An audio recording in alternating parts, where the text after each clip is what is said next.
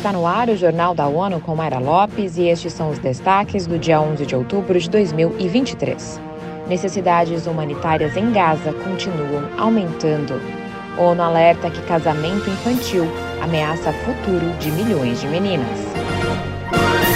Quase 175 mil deslocados internos estão abrigados em 88 escolas da Agência da ONU para refugiados palestinos em toda a faixa de Gaza. Os números aumentam à medida que continuam os ataques das forças aéreas israelenses. Os detalhes com Felipe de Carvalho. Os mais de 5,3 mil trabalhadores da agência atuam 24 horas por dia para responder às necessidades dos deslocados nos abrigos. Contudo, a agência afirma que alguns estão superlotados e têm disponibilidade limitada de alimentos, outros itens básicos e água potável duas escolas da UNRWA foram afetadas por ataques aéreos, elevando para 20 o total de instalações danificadas pelo conflito desde 7 de outubro. 30 estudantes foram mortos e outros oito ficaram feridos. Além disso, nove funcionários da agência morreram e três professores ficaram feridos. Da ONU News em Nova York, Felipe de Carvalho. Segundo o Ministério da Saúde palestino, 900 pessoas foram mortas, incluindo 290 crianças. Outras 4.250 ficaram feridas na faixa de Gaza. Segundo fontes israelenses, mil pessoas foram mortas em Israel. Neste 11 de outubro, a ONU marca o Dia Internacional das Meninas. O secretário-geral das Nações Unidas, Antônio Guterres, alerta que o mundo está falhando com elas. A eliminação do casamento infantil ainda está a 300 anos de distância e, se nada mudar, 110 milhões de mulheres e meninas estarão fora das salas de aula até 2030.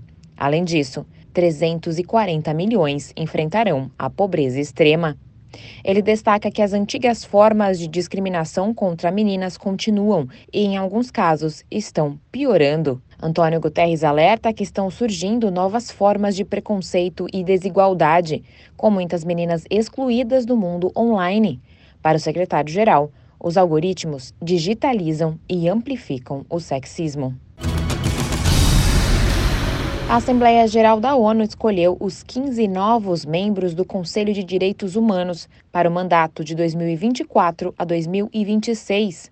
Vamos ouvir Ana Paula Loureiro.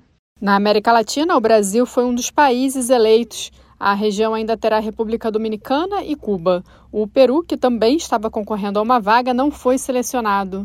Entre os candidatos da Europa Ocidental, que também tinha mais candidatos que vagas, foram escolhidos Albânia e Bulgária. A Rússia teve apenas 83 votos, ficando atrás dos demais concorrentes. O Brasil já exerceu cinco mandatos no Conselho de Direitos Humanos, desde que o órgão foi criado em 2006. Nesta eleição, o país obteve 144 votos favoráveis. Da ONU News em Nova York, Ana Paula Loureiro. O Conselho conta com 47 países e a composição é baseada em uma distribuição geográfica equitativa. A adesão está aberta a todos os Estados-membros das Nações Unidas.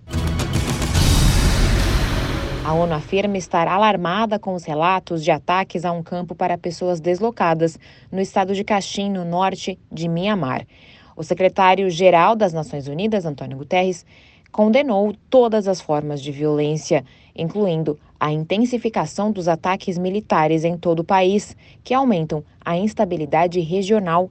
Ele adicionou que os civis devem ser protegidos de acordo com o direito humanitário internacional. A ONU explica que a região assistiu a uma escalada de combates nos últimos meses, provocando um aumento no número de deslocados, bem como o agravamento das necessidades e das preocupações com a segurança.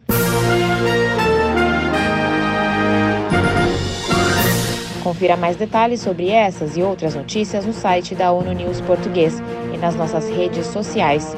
Para nos seguir no Twitter, acesse arroba ONU News.